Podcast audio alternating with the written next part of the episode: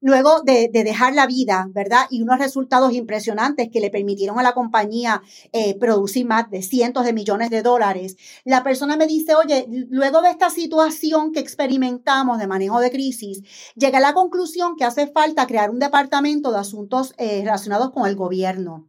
Y yo te tengo que decir, Cristóbal, que yo dije, wow, esa es mi oportunidad, wow, no hay otras mujeres haciendo esto, wow.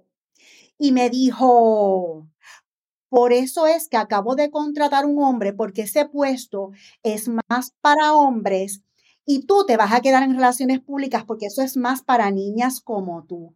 Y eh, por ser un hombre, tú te vas a reportar a él. Mi nombre es Cristóbal Colón y esto es Nos cambiaron los muñequitos. Nos cambiaron los muñequitos. Nos cambiaron los muñequitos. Nos cambiaron los muñequitos. Nos cambiaron los muñequitos. Nos cambiaron los muñequitos.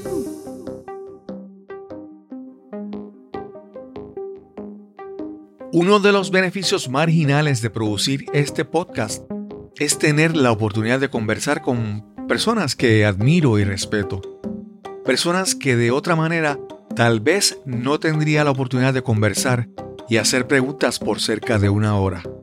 Este es uno de esos casos. Les presento a nuestra invitada de hoy. Bueno, pues saludos. Yo soy France Ríos y soy la fundadora y CEO de Women Who Lead. Soy una empresaria puertorriqueña nacida en San Juan.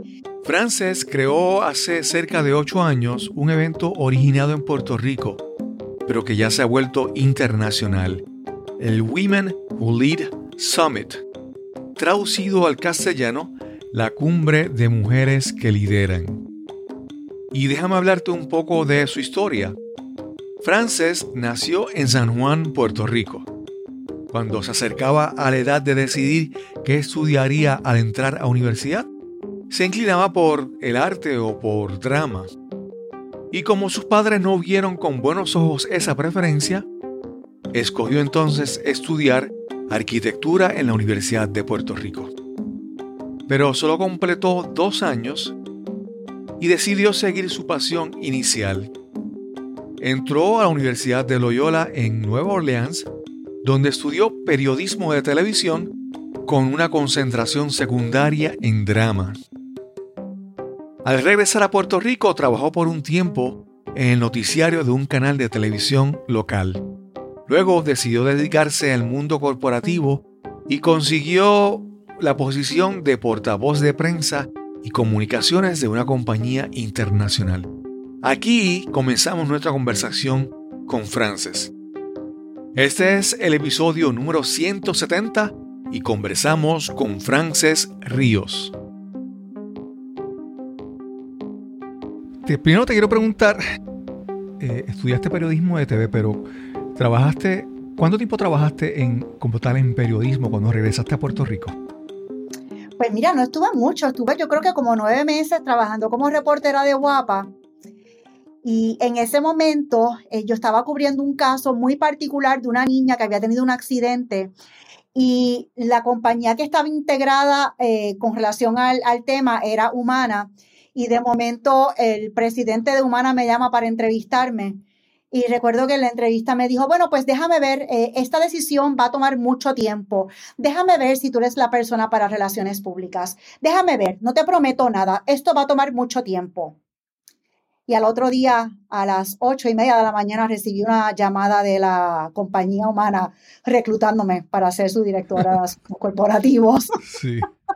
¿Y por qué, por qué si habías vamos a decir. Hay muchas personas que estudian periodismo pensando en un poco en el glamour de salir en los medios todos los días, estar en la televisión y todo eso. Pero tú estuviste poco tiempo en la televisión y ¿por qué decides dar el cambio a, relaciones públicas, a, comunicaciones? ¿Por qué? ¿Por qué se hace cambio?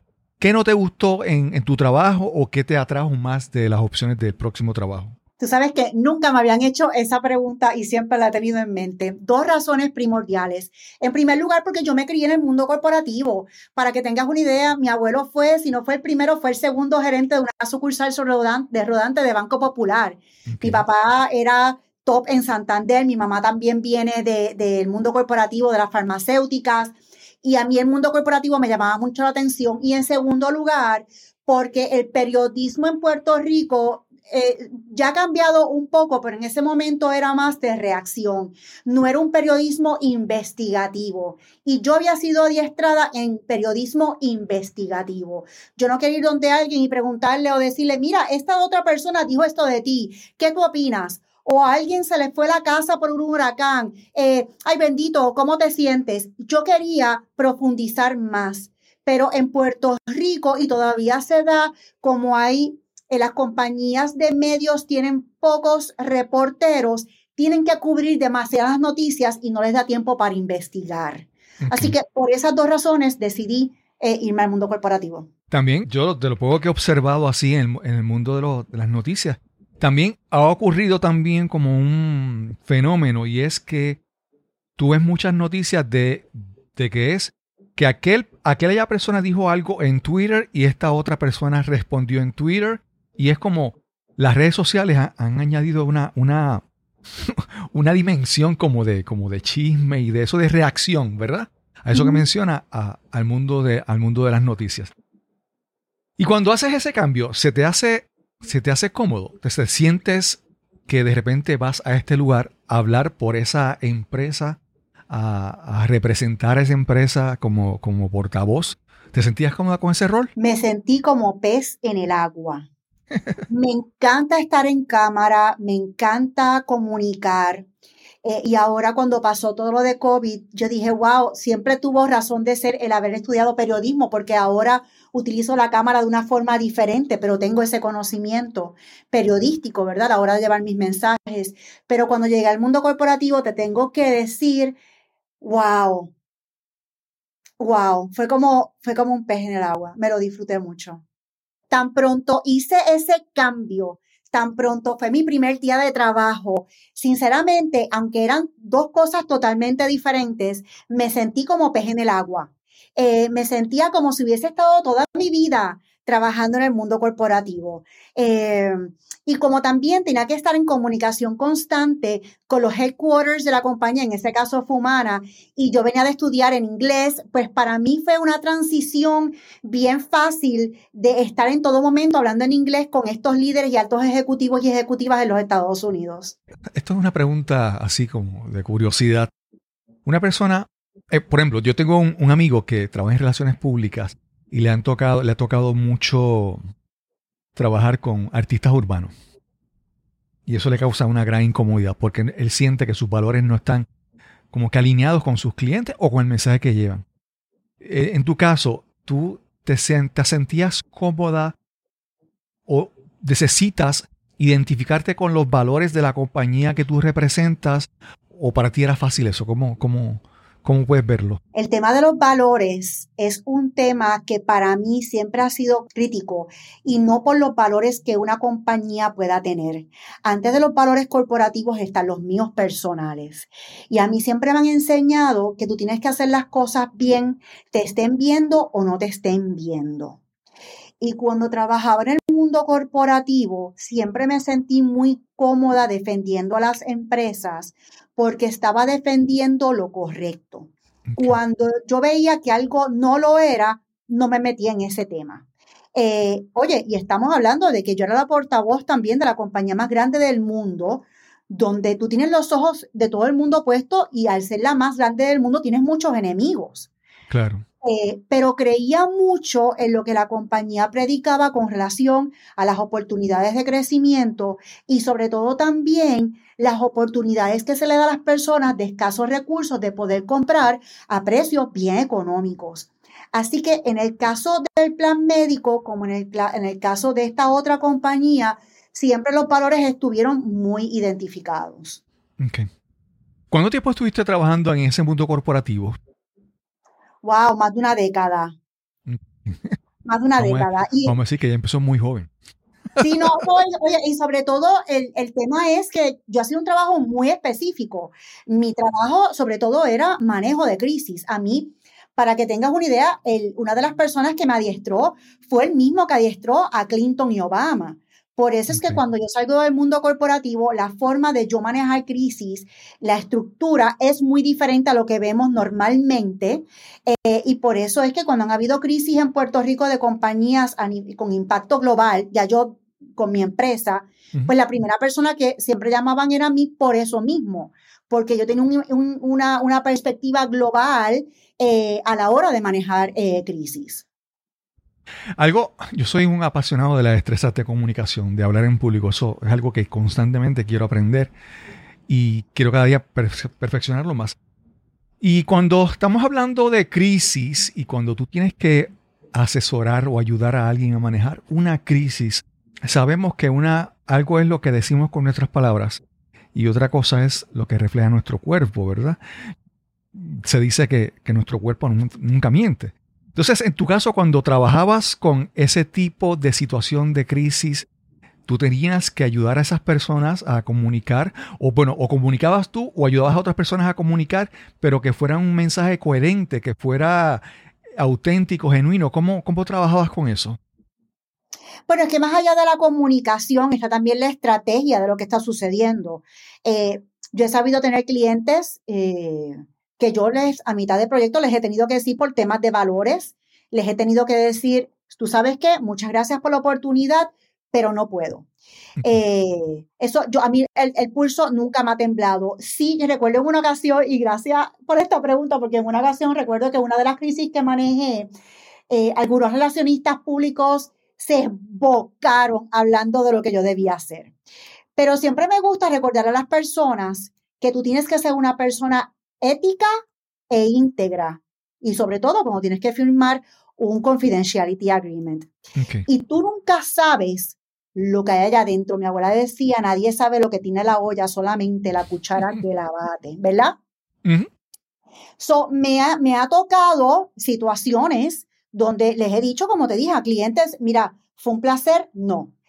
He tenido otros clientes que soy el in-house para todo y sobre todo para estrategias, eh, más allá de la comunicación. Así que ha sido un trabajo fascinante. Y ahora manejo crisis todavía, pero solamente cuando están relacionadas, cuando es acoso sexual y el tema de equidad salarial. Frances, después de ese tiempo trabajando en el mundo corporativo, ¿qué, qué ocurrió que te motivó a buscar otro, otro rumbo? A, a irte por tu lado, a crear tu compañía, a ser tu propia jefa. ¿Qué, qué ocurrió? Si, haya, si fue algo que fue a largo plazo, algo que ocurrió lentamente o fue algo que ocurrió de manera repentina. Mira, a mí me encanta tu podcast porque es que el nombre eh, está tan alineado con la vida de todos nosotros que es impresionante. Nosotros tenemos la capacidad de cambiar los muñequitos nosotros mismos o de reaccionar y darnos oxígeno cuando nos cambian los muñequitos, ¿verdad? Claro. Eh, en mi caso, cuando cambié de televisión al mundo corporativo, yo cambié los muñequitos, ¿verdad? Pero luego de eso, luego de trabajar para una organización en particular y dejar el pellejo, eh, como decimos ordinariamente, yo espero si hay una persona en Latinoamérica que me esté escuchando, yo espero que eso no sea ofensivo, ¿verdad? Eh, luego de, de, dejar la vida, ¿verdad? Y unos resultados impresionantes que le permitieron a la compañía eh, producir más de cientos de millones de dólares, la persona me dice, oye, luego de esta situación que experimentamos de manejo de crisis, llegué a la conclusión que hace falta crear un departamento de asuntos eh, relacionados con el gobierno. Y yo te tengo que decir, Cristóbal, que yo dije, wow, esa es mi oportunidad, wow, no hay otras mujeres haciendo esto, wow. Y me dijo, por eso es que acabo de contratar un hombre, porque ese puesto es más para hombres y tú te vas a quedar en relaciones públicas porque eso es más para niñas como tú. Y eh, por ser un hombre, tú te vas a reportar a él. Entonces... Perdona, perdona que me ría, porque es que la verdad es que como que es, increíble, es increíble bueno, que te hayan dicho no, eso. A esa persona yo le doy las gracias porque me permitió ser empresaria y transformar algo negativo en algo positivo que no tan solo ha impactado cientos de miles de mujeres, pero que ha ayudado a las empresas a crecer. Eh, y en ese momento, una de las lecciones fue que rápido, y esto las mujeres que me están escuchando, por favor, escuchen esto bien claro. Las mujeres siempre pensamos en lo que damos con relación al compromiso a nivel de sacrificio, a nivel de hora. Así que en vez de haber pensado, con mi apoyo, ustedes van a hacer más de cientos de millones de dólares, van a crear más de 500 nuevos empleos. simplemente me puse, me, me, fui a las novelas mexicanas de Televisa y hice, ¡Ay, tanto que yo he hecho! Lección primera, tú siempre tienes que presentar tus logros en número, no en compromiso, ¿verdad? Claro.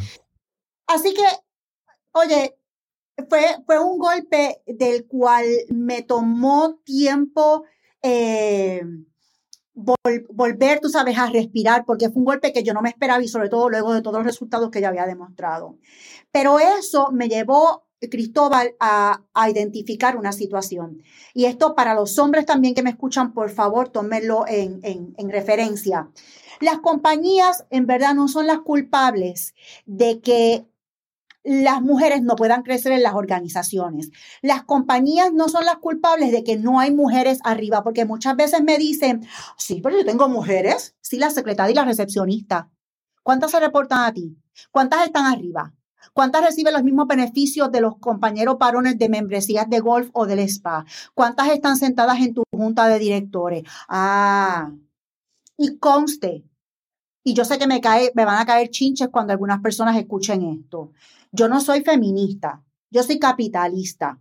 Yo lo que quiero es que las mujeres hagan dinero, que hagan mucho dinero, porque mientras más dinero hacen, mejores están sus familias y las comunidades y siempre vemos el dinero como algo malo entre las mujeres. No, hay que verlo como los hombres como algo positivo.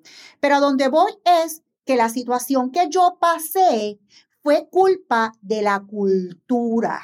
Es la cultura con las que nos crían a todos y seguimos con las gringolas de la cultura.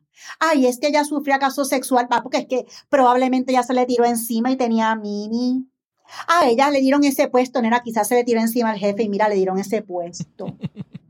Entonces, esa experiencia me permitió identificar que había un problemón, que es que las compañías y los hombres no entienden al talento femenino y el talento femenino no tiene las herramientas o el mindset para crecer dentro de las organizaciones. Así que yo soy un puente que ayuda a las dos partes a crecer. Así que gracias a ese jefe, yo hago hoy lo que yo hago y pude convertir una pesadilla en algo positivo y de bien común.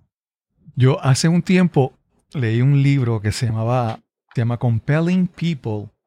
Y ese libro hablaba sobre si una persona quiere, ¿verdad?, eh, como que impactar, dejar una huella, siempre tiene que luchar entre dos, dos factores, que decía que era la fuerza y el warmth, la calidez, ¿verdad? Y entonces que uno, pues cuando uno habla o uno se proyecta, siempre tiene que tener en cuenta esos dos factores.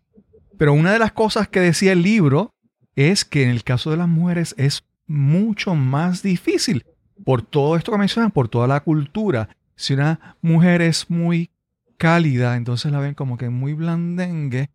O, o si la ven muy fuerte, entonces es, la, la, es agresiva o la critican.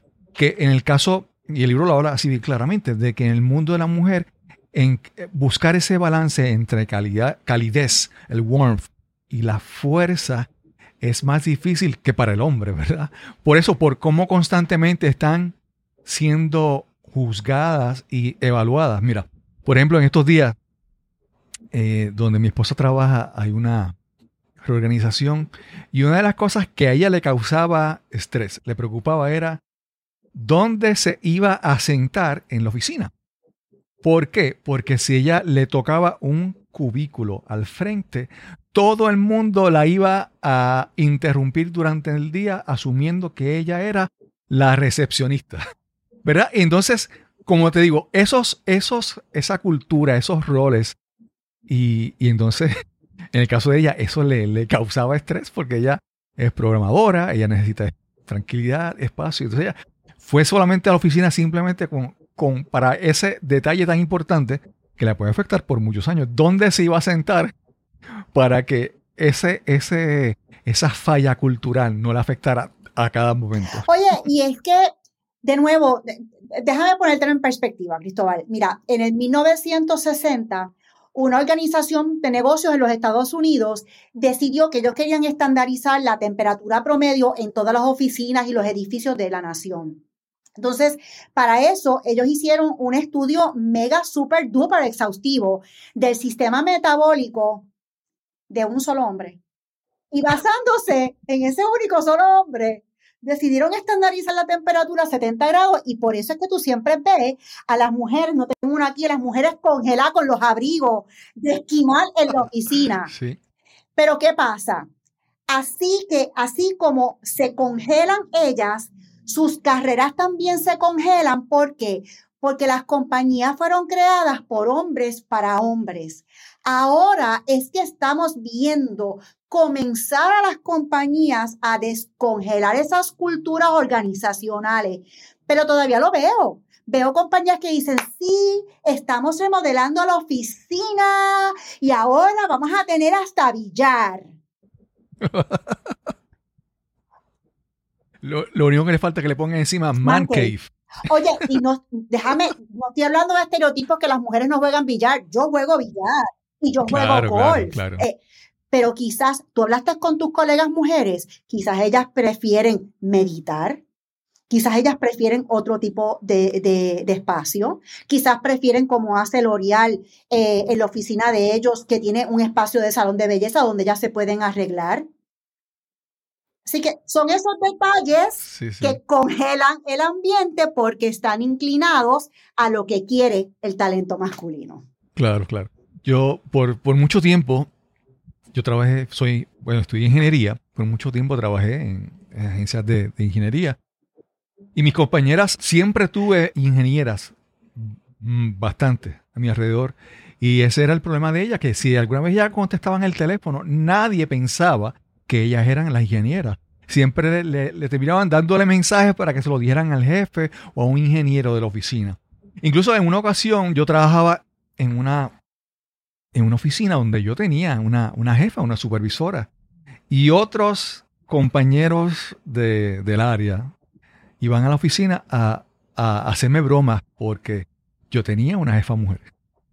Entonces me decían, ella se llamaba Magali y a mí me decían Magalito. Y yo, pero ¿por qué? ¿Y cuál es el problema con que ella sea mi jefa? Entonces, personas que no están en la situación, a ellos les molestaba y venían acá a, a entorpecer y a molestar por algo que no les afectaba nada. en nada a ellos, cuando yo estaba completamente feliz de lo que Oye, y te puedo, déjame, si me permites tres segundos, yo le voy a comentar a las Sí, colegas adelante. eh, situa- cómo salir de situaciones complicadas que no son tan complicadas como, por ejemplo, ah, en una reunión, ¿tú crees que tú puedes tomar las notas porque tú escribes más lindo que yo? O tú puedes cortar el bizcocho, el pastel del cumpleaños porque tú lo sabes cortar mejor que yo. Y me puedes traer el café. Y cuando yo he tenido situaciones como esas, me he reído o me he puesto muy serio, he dicho, ay, no, tú tienes la capacidad, dale, trata algo nuevo hoy. Sí, sí, sí. Entonces ahí como que caen en cuenta. Así que no tienen que decir que sí en todo momento. Aprendan a decir que no y a pedir ayuda también. Mira, algo que a mí me pasa en, en el podcast es que para mí el podcast es también es un, es un proceso de aprendizaje. Y eso que tú dices de la cultura y eso de lo que dices de, pues, de cómo los hombres piensan, yo tengo que reconocer que yo posiblemente en algún momento me he comportado así porque he estado expuesto desde tantos años a eso.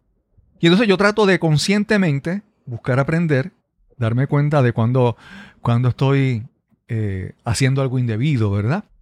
Y, y esto es parte, esta, esta conversación es parte de ese proceso de aprendizaje. Y yo pienso, y ahí tú quisiera escuchar tu opinión, de que muchas veces algunas mujeres en su rol de madre pueden ayudar a perpetuar eso en la manera en que educan a sus hijos. ¿Piensas así también o no? Que, que esa cultura e inconscientemente la transmiten a sus hijos y la perpetúan de alguna manera. Lo hacemos en todo momento, cuando enviamos al nene al parque y llega todo roto, con la t-shirt, sudado. ¡Ay, la pasaste bien! Y la nena, no te sudes, el lacito y la diadema. Me pasó los otros días una sí. íntima amiga mía, una colaboradora muy estrecha, una persona a quien yo quiero y admiro muchísimo. Me cuenta que su mamá está pasando por un proceso médico y que eh, su sobrina y su nena van a ir a la casa a ayudar a la abuelita. Y yo le digo, ¿y tu nene? Ay, es que él no sabe. Yo le digo, pero es que tiene que aprender. Porque las nenas siempre son las Claro. que tienen que tomar la responsabilidad con relación a la salud y el cuidado de los demás. Él tiene que aprender. Y me dijo, ¿tú sabes qué? Tienes toda la razón, no lo había pensado. Porque el problema que tenemos, y yo no soy perfecta, a mí también me pasa, nos pasa a todos porque somos seres humanos, ¿verdad? Claro. Pero tenemos que estar conscientes o tener a alguien al lado que de momento nos diga, mira, este, no, este, ese no debe ser el enfoque. Así que todavía lo vemos, lo vemos con todo, lo vemos con todo. Claro, claro. Frances, cuando decides entonces irte por tu cuenta y crear Women Who Lead, ¿qué estratégicamente, qué, cómo, tú, cómo tú veías, qué querías lograr con esa empresa? ¿Qué querías, cómo decidiste, bueno, yo me voy y qué voy a hacer con esto? ¿Cómo, cómo lo veías desde, desde sus inicios? Mira, eh, yo era, era una alta ejecutiva, ¿verdad? Y veía que arriba no estaban. Y las compañías siempre hablan, y todavía hoy día sí, y sacan los anuncios, y en el Día Internacional de la Mujer, creemos en la mujer. De nuevo, haz el ejercicio.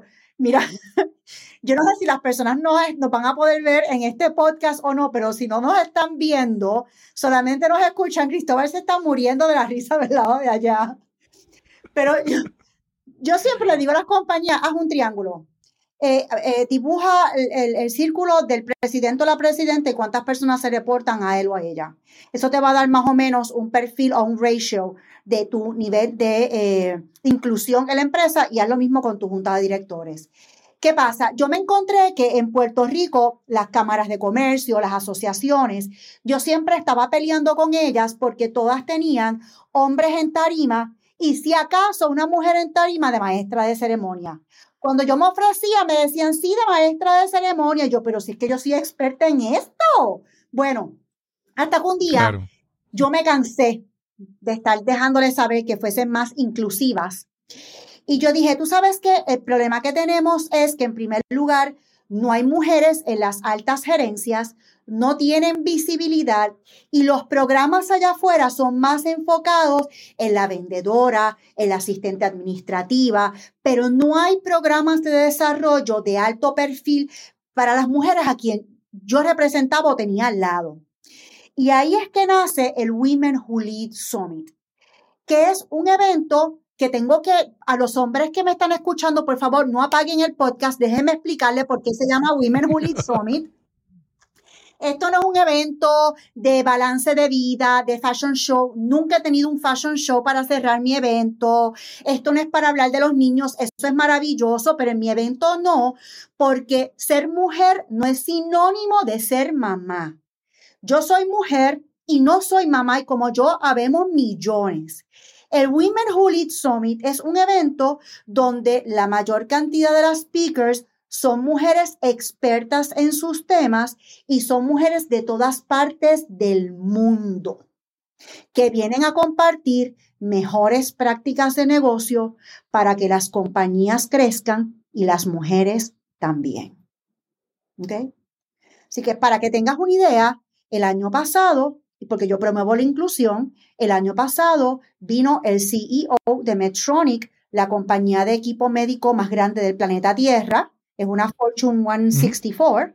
Él habló en mi tarima y también vino la CEO a nivel global de RSM, que es la quinta compañía de CPAs más grande del mundo. Ella vino a hablar también de economía, ella vino desde Inglaterra. Así que se llama el Women Who Lead Summit y, y es el único evento internacional en Puerto Rico porque es para showcase mujeres de todas partes que comparten mejores prácticas de negocio. Y los hombres van. By the way, Cristóbal, tú puedes ir.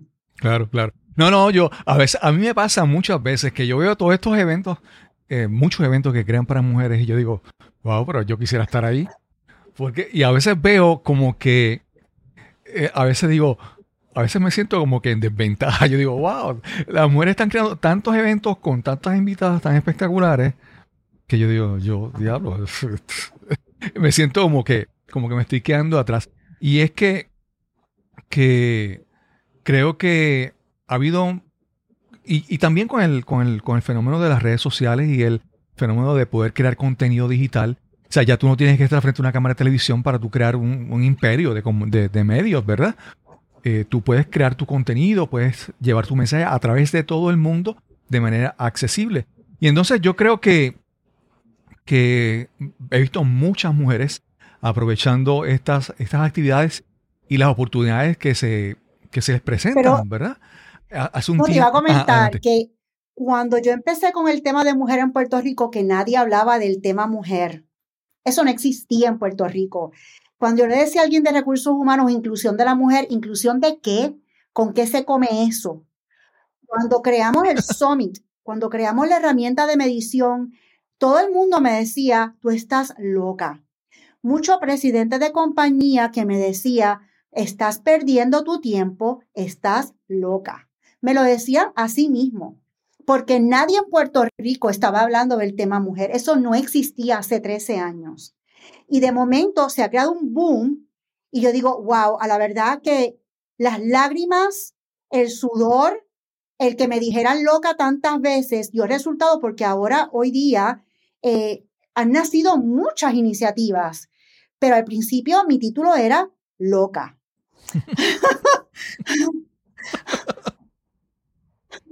Frances, mencionaste ahí algo de una herramienta de medición. Y yo vi en, en tu página que tú tienes algo de un W Certified Company o algo así parecido. ¿Qué, qué es esa herramienta o, o qué es ese, ese concepto de W Certified? Mira, fue, una herramienta que creamos en Puerto Rico. Yo tenía dos opciones. Yo tenía el Women Who Lead Summit, pero yo dije un día, oye, con un evento de un día yo no voy a poder promover la inclusión de la mujer.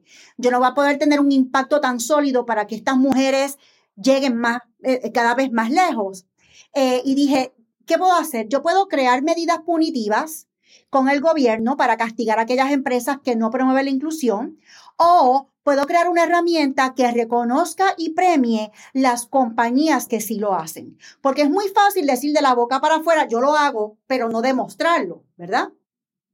Así que creamos una herramienta única en el mundo que ahora se está exportando a nivel internacional y esta herramienta la ha permitido a compañías como Merck, Microsoft, Medtronic, eh, Starbucks, eh, you name it, un montón de compañías, eh, Santander, cuando existía Santander en Puerto Rico, ser reconocidas públicamente por lo que dicen sus mujeres con relación a los temas que le preocupan a las mujeres, como ambiente laboral y acoso sexual, como el tema de equidad salarial, como el tema del compromiso de sus líderes, desarrollo. Así que esa herramienta lo que hace es que le toma el pulso a lo que dice el talento femenino y celebra y premia a aquellos líderes y compañías que sí de verdad creen y promueven la inclusión de la mujer. Frances, hablamos de la cultura, hablamos de la corporación, hablamos del ambiente de trabajo. Pero yo a veces, yo creo que muchas veces pasa que el problema principal es esas creencias, eh, todo lo que estas mujeres han escuchado por tanto tiempo, que ya se ha grabado internamente de una manera casi inconsciente, subconsciente ya. Y entonces son estas creencias que, te puedo decir, hay una mujer que vaya al evento de Woman Who Lead Summit y allí está lo más entusiasmada, pero internamente hay tantas creencias limitantes puestas ahí y alimentadas por toda esta cultura y tantos años. Eh, yo no sé si tú tienes alguna recomendación o algunas eh, ideas sobre cómo la persona, cómo, sobre cómo la mujer puede primero obs- observar lo que hay dentro de ella, reflexionar, autoexaminarse y tratar de empezar a cambiar esas creencias, ¿verdad? Que no sea solamente ir a un evento y sentirse que está haciendo algo cuando dentro de sí todavía no hay, digamos, esa confianza, tal vez la palabra autoestima que no me gusta usar tanto, pero sí que no hay esa seguridad, esa certeza que puede alcanzar las cosas que desea. Ok. Taratatán. Prende ahí los motores, suena la trompeta. Bueno, en primer lugar, yo quiero que, e invito a todas las colegas, y también le puede pasar a los hombres, pero sobre todo a las mujeres, que por favor, por amor a lo más grande y sagrado, eviten y, se, y corran del síndrome del príncipe azul. Nos crían de chiquitas y nos dicen para el primer pari de marquesina, te sientas con las piernas cruzaditas, no te sudes y tienes que esperar a que el nene te saque a bailar. Y a ella después le dicen, tú no le puedes ofrecer matrimonio, tú tienes que esperar a que él se arrodille, te saque la cajita de Tiffany y te ofrezca matrimonio. ¿Eso no es? Entonces, ¿qué pasa? Que cuando vamos al mundo laboral estamos sentaditas esperando a que las oportunidades lleguen. Que venga el jefe de la nada y, te diga, wow, tú vas a ser la próxima presidenta. Esas cosas no suceden. En el mundo de los negocios te tienes que vender. Ay, Frances, es que yo odio venderme. Pues yo te voy a decir cómo lo vas a hacer. En primer lugar, tienes que tener visibilidad, porque mi abuela me enseñó que lo que no se enseña no se vende. Así que no te sientas, olvídate de Prince Charming. Tú tienes que venderte, tienes que enseñarte. Estar en reuniones con la cámara apagada, eres invisible y tú tienes que ser visible. Ay, es que no me hice el pelo, no me hice las uñas, ay, es que el maquillaje. Los hombres no piensan en eso. Prenden la cámara y vámonos, porque lo que importa es el contenido y que me hables en números y que tú te vendas en números. Es más, te invito a que corras ahora a LinkedIn, leas tu perfil e identifiques por lo menos cinco cifras que puedan decir y hablar de tus resultados. ¿Ok? Estamos hasta ahora, ¿verdad? Entonces, lo otro. Chica, atrévete a pedir. Tienes que atreverte a pedir. Pide apoyo. Pídele a colegas. Muchas veces nos quedamos solas porque pensamos que nadie más nos pasa eso. Pide apoyo, pide apoyo a colegas, pero sobre todo, consíguete un mentor o una mentora.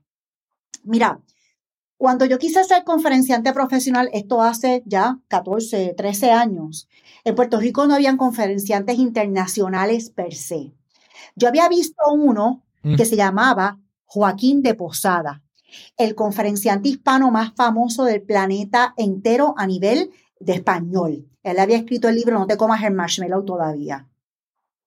Y yo decía, pero yo quiero ser conferenciante, pero es que yo no tengo a quién recurrir para que me digan eh, cómo hacer esto, porque es que aquí no hay nadie. ¿Cómo hago? Pero si yo llamo a ese señor, ese señor cobra por lo menos 50 mil dólares para estar media hora en tarima. La secretaria no me va a pasar la llamada. Ese señor a mí, es- ella no me va a pasar la llamada. Bueno, estuve así par de meses.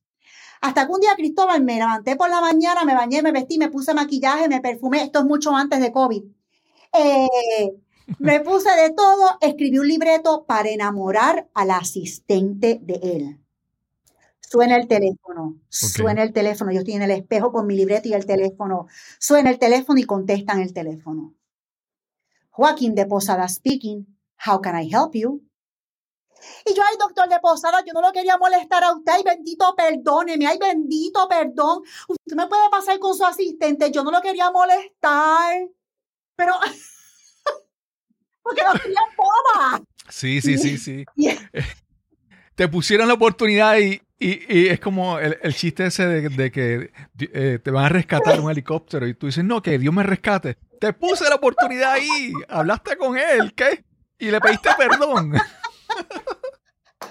Yo recuerdo que me puse colorada, el cuello todo, porque estoy frente al espejo, tú sabes. Y él, y él me dice, pues niña, Claro. él me dice, mi niña, pues cubano, mi niña, pues yo no sé lo que tú vas a hacer, porque yo no tengo asistente.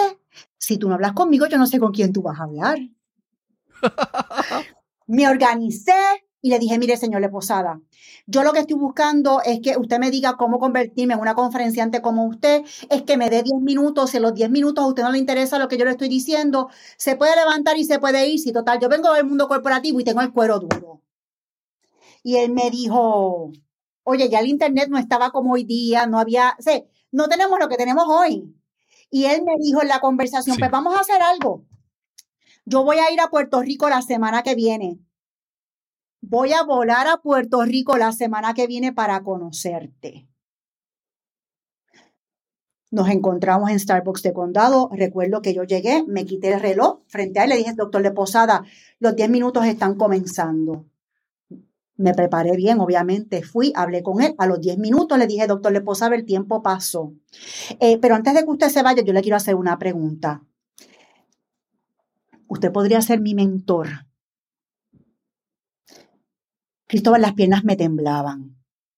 El corazón se me quería salir.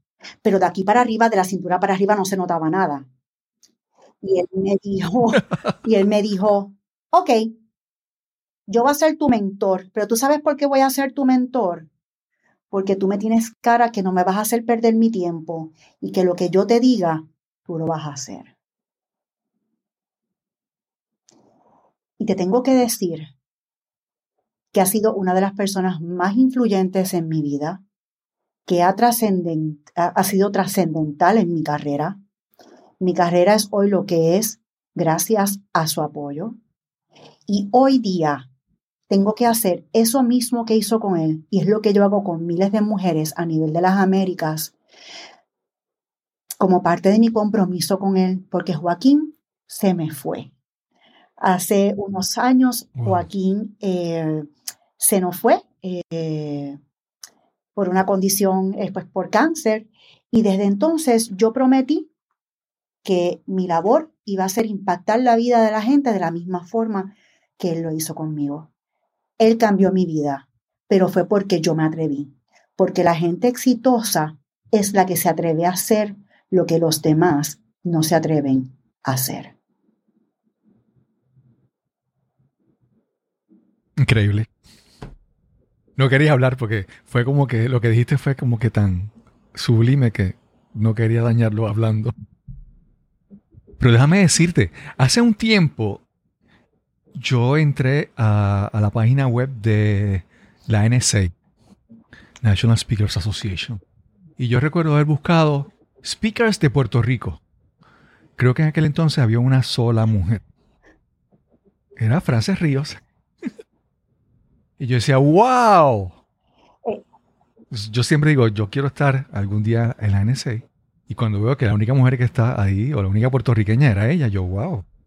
A esa señora yo la quiero conocer algún Pero quítame señora, por favor.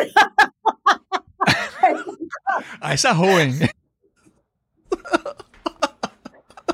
sí, a esa joven yo quiero conocerla. Y, y, y algo que, que, que en mi caso el podcast ha sido, no, no, no he tenido que atreverme y, a- y hacer la, el- el- la, la estrategia para llamar a, a- a Joaquín de Posada, sino es simplemente invitar a personas a, a tener una conversación para mi podcast.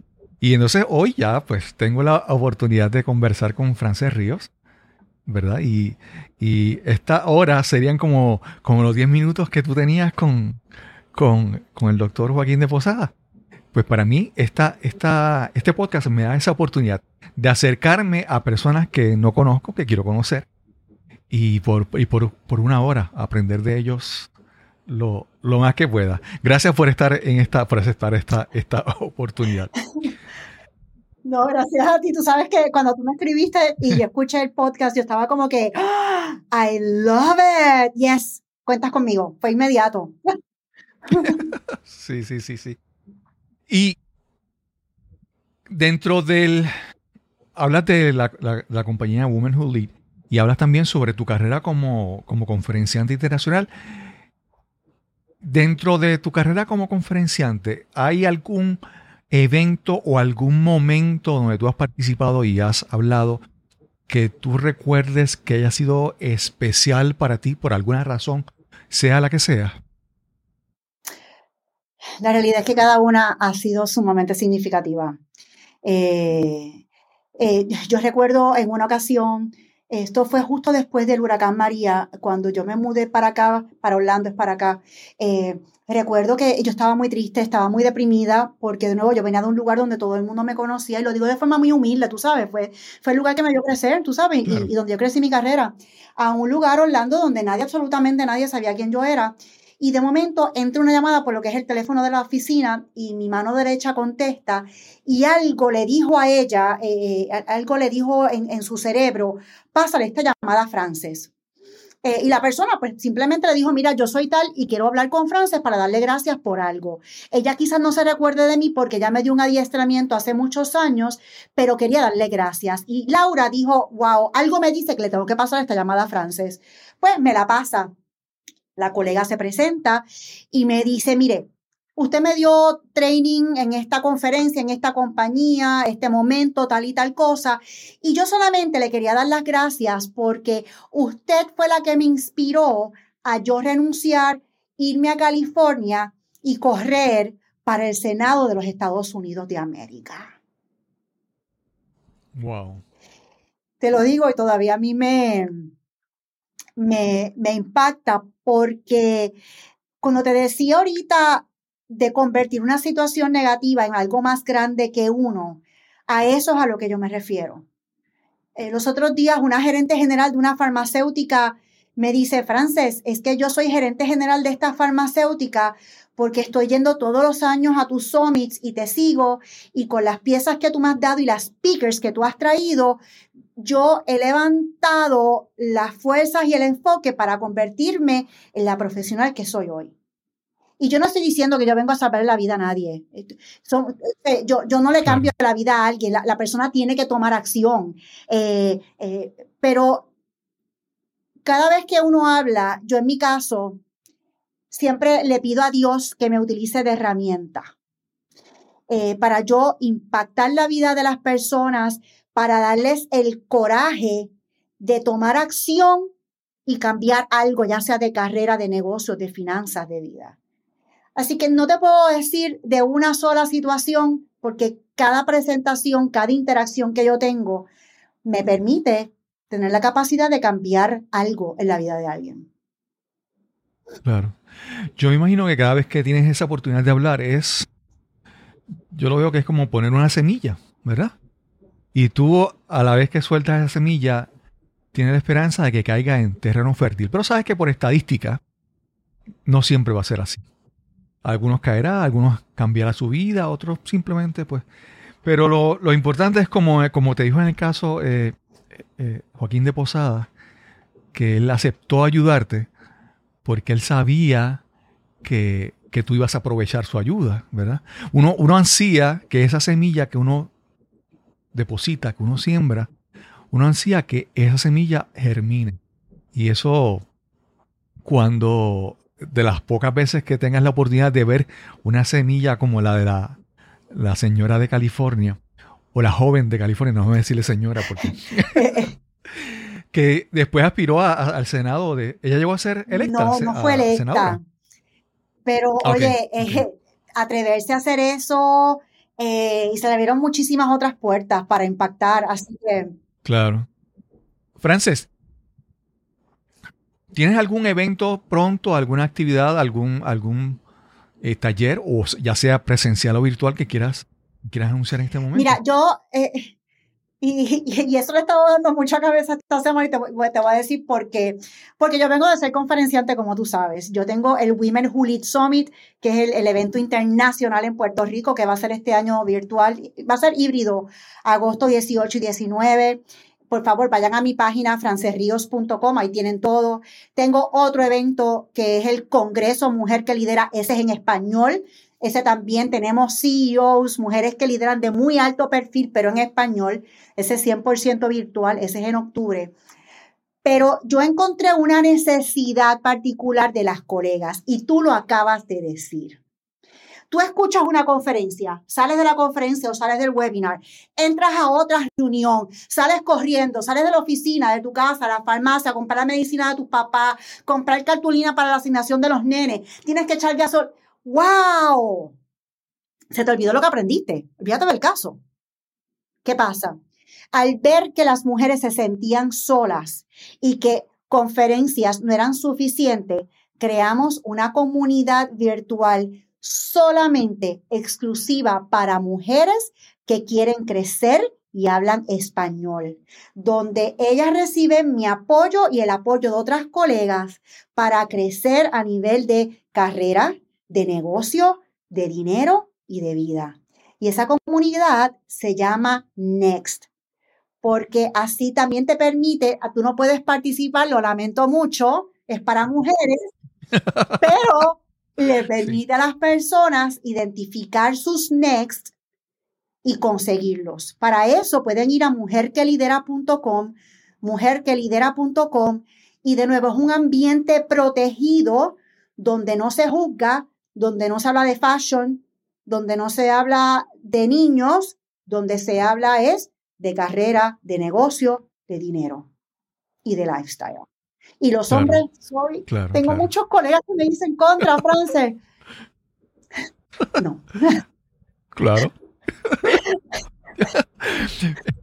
Frances, hay, hay, una, hay un pensamiento de, de Jim Rohn que yo repito mucho en, el, en este podcast y la repito mucho en mi vida. Y no es porque, porque a veces uno coge una frase que está de moda y la repite constantemente, es porque para mí funciona.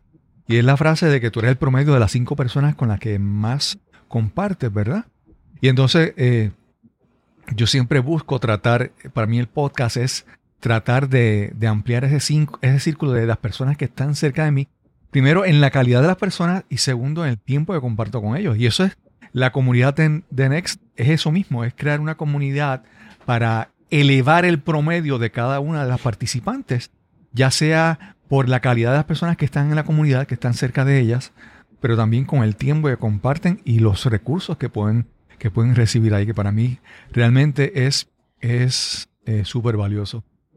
Mira, en una historia así cortita, eh, personal, mi esposa, ella es, como te mencioné, es programadora, pero ella trabajaba o Yo estoy por conocerla, mira a ver qué vas a hacer para presentármela. Ajá. sí, sí. Ella trabajaba en la Autoridad de Energía Eléctrica y algo, este, eh, hubo la transición a la compañía Luma, que ha sido muy difícil para todo el mundo, ¿verdad?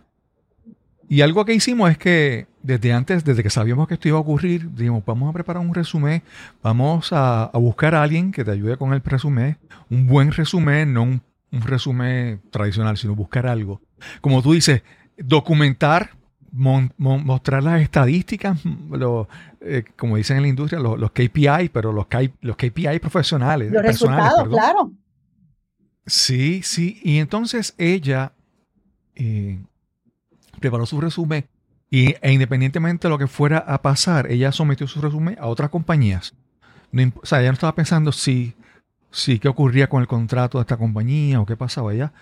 Y ese proceso de, de exponerse, de presentar su resumen, entrevistarse con otras compañías, eh, venderse, eh, hablar sobre lo que ella ha alcanzado. Y, y, y, no es otra, no es otra cosa, está ahí, los resultados están ahí. Es que, por ejemplo, yo le digo, no tienes que decirlo de esta manera, porque lo que tú hiciste es esto. Y se lo puse en las palabras precisas para que ella. Y fue a muchas, a muchas entrevistas donde finalmente lo aceptó, pero recibió ofertas. Y, yo creo que fue un, un gran empuje para ella, para sentirse mejor, porque independientemente de lo que ocurrió finalmente y lo que aceptó, ella pudo, durante el proceso, más que la depresión, más que el estrés y la preocupación del futuro de toda esta gente que ha pasado, ella salió con mayor confianza en sí misma. Luego de ese proceso, cuando ella pudo presentar sus resultados, ser evaluada a, otras, compañías y ver que otras personas, otras compañías apreciaban eso. Y yo creo que muchas veces las mujeres necesitan, ¿verdad? Eh, eso, es ver qué es lo que hay, ver qué es, cuáles son sus resultados de vida profesionales, personales, traerlos y presentarlos y mirarlos como, como si fuera otra persona. No, no como tú que lo ves todos los días, como, lo ve alguien por primera vez lo ve. Y tú ves esos logros y dices, wow, eso realmente hay mucho, hay mucho valor. Pero tenemos que, trabajar en reconocer eso y encontrar eh, valor y, y sentido en esas Oye, cosas. pero para eso yo siempre le digo a las colegas y tengo colegas gerentes generales que han tenido, han obtenido ese puesto gracias a este consejo que les voy a dar. Eh, y este consejo lo que les va a tocar, lo que les va a costar son 99 centavos. Una libreta.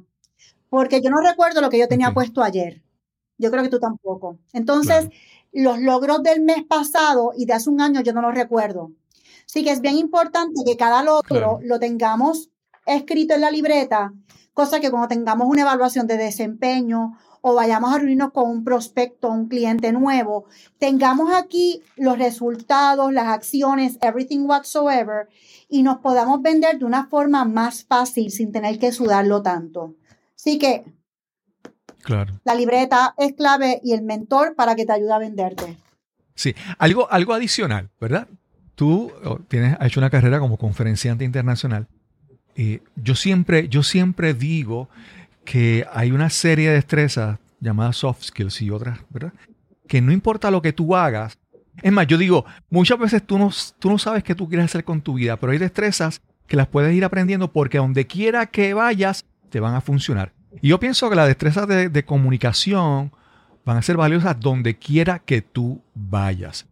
Y yo no sé si tú, si tú piensas igual y si tú recomiendas a, a- a- a las mujeres que también trabajen en mejorar sus destrezas de, de comunicación.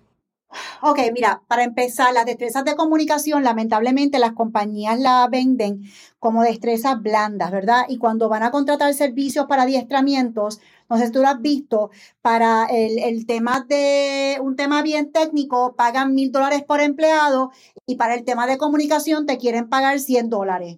Ah, pero la exposición, no, señor, y le voy a explicar por qué no.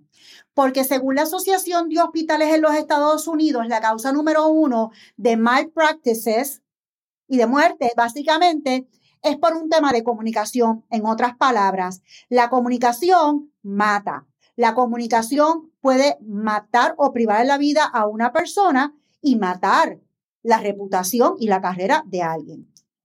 No quiso ofender a nadie, pero eh, lo tengo que traer de esa forma para que la gente lo pueda comprender. Eh, el tema de comunicación es un tema que yo le digo que es, es un tema de hombres y mujeres. En muchas ocasiones tengo hombres que son muy fuertes con puños en el escritorio, eh, una falta de, inteligencia emocional horrorosa. Eso tiene que ver con la comunicación. O las mujeres, como en una ocasión a mí me pasó que un conferenciante internacional frente a mis compañeros presidentes de mercado me dijo, eh, y a usted, señorita, le tengo que decir que se tiene que proyectar más manly a la hora de negociar. Y yo le, y yo le dije, eh, caballero, yo creo que yo estaba en la clase incorrecta porque yo no vine a, a aprender a comunicarme o negociar como los hombres. Yo vine a negociar como una persona de negocios profesional y me fui del salón. Y todavía yo veo compañías que le dicen a colegas, ah, es que tú usas mucho las manos porque tu cultura organizacional obedece a hombres blancos sesenta y pico plus cuyas habilidades de comunicación no están alineadas con la de una mujer latina. Así que la comunicación es un tema que podemos estar tres días hablando. Pero a todo el mundo, todo el mundo tiene que tener las habilidades de comunicación y sobre todo el número. Para, para resumírtelo, Sí, sí, sí. Francia, eh, eh, creo que fue Warren Buffett que él dice que, que una de las destrezas que garantiza que tu probabilidad de, de éxito se aumente de manera dramática es la comunicación, el public speaking, ya hablar. Y yo creo que siempre, no importa lo que, lo que, lo que tú hagas, o aun cuando no sepas lo que quieres hacer en tu vida, esta destreza siempre, siempre te va a ayudar. Así oye, que, déjame darte un ejemplo bien bueno. rápido, porque esto me pasa mucho. sí, Le dan a una colega mujer la oportunidad de hacer una presentación. Ay, no, porque es que tú sabes lo que pasa, es que a mí no me gusta, yo mejor la trabajo y Carlitos que la presente. Yo la trabajo aquí, la pongo bien chula, yo la trabajo y le, y le mete, le invierte 40 horas. Y va Carlitos, chinguín, chinguín, la presenta y ¿quién se lleva el crédito? El que tuvo la visibilidad. Como cuando Zoom, que tienes la, la cámara apagada. Así que tienes que tener visibilidad, tienes que ser tú la que comunique, hay miles de clases eh, inclusive gratis en sistemas, también está gratis incluida en Next, pero tienes que tener las habilidades para tú venderte como el producto de lujo que tú eres. Claro. No, y, y si tú haces la presentación para que alguien la presente, nadie va a presentarla como tú la vas a presentar. Tú tienes el toque personal, individual, único. Tus experiencias, tu conocimiento, tu trayectoria lo van a hacer de manera única. Y así que tienes que aceptar, ¿verdad? Atreverte a hacerlo tú de manera, porque, ¿verdad? Para venderte, para exponerte, poner, ponerte al frente. Yo siempre, hay un, hay un, hay un, hay una historia de un futbolista, este, este cuento bien masculino. Oye, a mí me gusta No- el no recuerdo fútbol, si su yo soy de los Saints. so- No, no, yo, yo no soy, yo no soy de, de fútbol, pero sé la historia. Creo que era, no sé si era Terry, Terry Rice o Jim Rice, era un, un, un futbolista que él es de una de las leyendas, está en el Salón de la, de la Fama. Y él siempre que iba a practicar, eh, un, un jugador novato lle- llegaba al, al- al campo de práctica y quería llegar primero. Y siempre que le llegaba, él estaba allí. Y entonces, cuando hacía la práctica de atrapar el, el pase, todo el mundo tiraba el- el- el pase y lo atrapaban. Y como en la práctica era atrapar el pase, pues soltaban el balón y regresaban otra vez a la fila. Y esta persona, él corría hasta el final. Cada vez que recibía la- la- el balón, él ll- llegaba, corría hasta la meta. Porque él decía, entonces le preguntaba, pero ¿por qué tú, si lo que necesitas practicar es solamente atrapar el pase, ¿por qué cada vez que tomas el pase llegas hasta el final? Y él dijo, no, porque yo cada vez que yo tome ese balón, voy a llegar a la meta es meta. esa. Ese es mi mente, mi, ese es mi enfoque. Y yo digo, cada vez que hay, para mí, cada vez que tengo la oportunidad de hablar, de presentar, es una oportunidad de practicar. Y esas oportunidades, va a llegar el momento en que uno, uno eh, dice en inglés, uno crave esas oportunidades de hablar, de presentar. Porque realmente, sí, si, si vas a llamar a una persona y le vas a- y después que lo consigue, le vas a decir, ay, perdone, yo no quería, quería hablar con usted, doctor. pues no, las oportunidades hay que estar ahí disponibles cuando lleguen, correr hasta la meta y, y alcanzar el éxito. Así es, me encantó la historia. Frances, Gracias, gracias. por compartirla, me encantó. La, la voy a compartir hacia adelante y voy a decir que la aprendí de ti. Yo la voy a buscar exactamente porque no recuerdo el nombre del, del futbolista, pero es una, una historia súper excelente y te la voy a compartir para que la tengas. Eh, Frances, gracias, gracias por la oportunidad de conversar. Como te mencioné, eh, aunque no soy de las no soy de las mujeres que están en tu grupo Next, yo eh, eh, te he seguido por un tiempo, como te mencioné, te había, había buscado en, el NSA y había visto que eras la única conferenciante puertorriqueña. Y yo siempre decía que en algún momento quería, quería conocerte. Y tuve la oportunidad de conversar contigo y agradezco, agradezco esta, esta, esta bendición de poder conversar contigo. Oye, el privilegio ha sido mío. A la verdad que yo he gozado como tú no tienes idea. Y me encanta tu profesionalismo, me encanta el look and feel del podcast. Yo no le digo, sí, si usted fija, yo tengo mi podcast. Yo no salgo en muchos podcasts Mm. porque soy muy celosa con mi mensaje y rápido, wow, te dije que sí, te felicito, bien proud, bien orgulloso de ti. Muchas felicidades. Quiero agradecer una vez más a Frances Ríos por la oportunidad de tener esta conversación. Llevaba un tiempo buscando conocerla y poder tener esta conversación. Gracias, Frances. Y quiero repasar contigo las tres lecciones que entiendo son las principales de esta conversación. Para cualquier mujer o persona que quiere buscar progresar en su carrera profesional. Número uno, tienes que documentar tu trabajo y presentar siempre tus logros en números, no en compromiso, no en potencial, sino en resultados, en números que se pueden documentar y presentar. Segundo, tienes que venderte, tienes que hacerte visible en cualquier reunión, ya sea virtual o presencial, tienes que hacerte ver. Si estás en Zoom, enciende la cámara. Si estás en persona, busca la oportunidad de hablar y presentar. Y tercero, atrévete a pedir ayuda. Busca, si es necesario, la ayuda de un mentor, la ayuda de una persona que te pueda ayudar. Tienes que atreverte a pedir y buscar ayuda. Y finalmente, solo me resta invitarte a que visites nuestro grupo en Facebook, el grupo de los amigos de Nos Cambiaron los Muñequitos. Solicita acceso y participa de nuestras conversaciones en esa plataforma. Y sin más que añadir, nos encontraremos entonces en el próximo episodio de Nos cambiaron los muñequitos. Hasta la próxima.